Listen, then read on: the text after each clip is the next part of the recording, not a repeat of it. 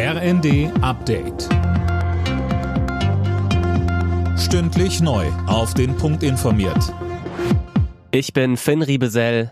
Guten Tag. Deutschland gegen Spanien. Dieses Duell steht heute Abend bei der Fußball-WM in Katar an.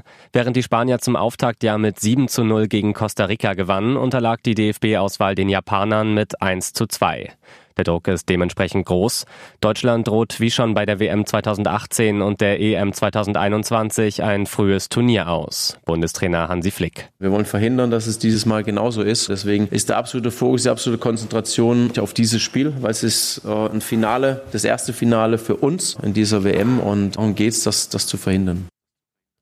Die Chance auf ein sicheres Weiterkommen ist aber jetzt wieder etwas gestiegen, nach dem 1 zu 0 für Costa Rica gegen Japan am Vormittag. Die Deutschen müssen sich darauf einstellen, dass es mit der Auszahlung der verschiedenen Entlastungen länger dauert. Das sagte der Chef des Normenkontrollrats Göbel der Welt am Sonntag. Alina Tribold berichtet. Jeder wird sein Geld irgendwann bekommen, aber es wird Zeit kosten und es werden Fehler passieren, so Göbel. Er berät die Bundesregierung unter anderem beim Bürokratieabbau. Göbel sagt auch, es wird sich rächen, dass man die Digitalisierung der Verwaltung schlicht versemmelt hat.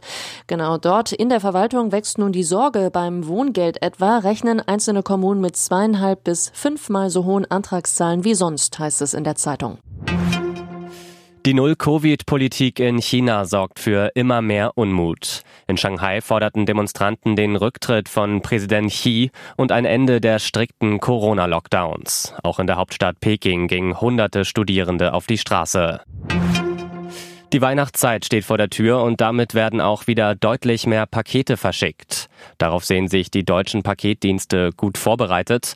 Bei der DHL wurden tausende neue Kollegen eingearbeitet. Außerdem sind 4000 zusätzliche Fahrzeuge im Einsatz.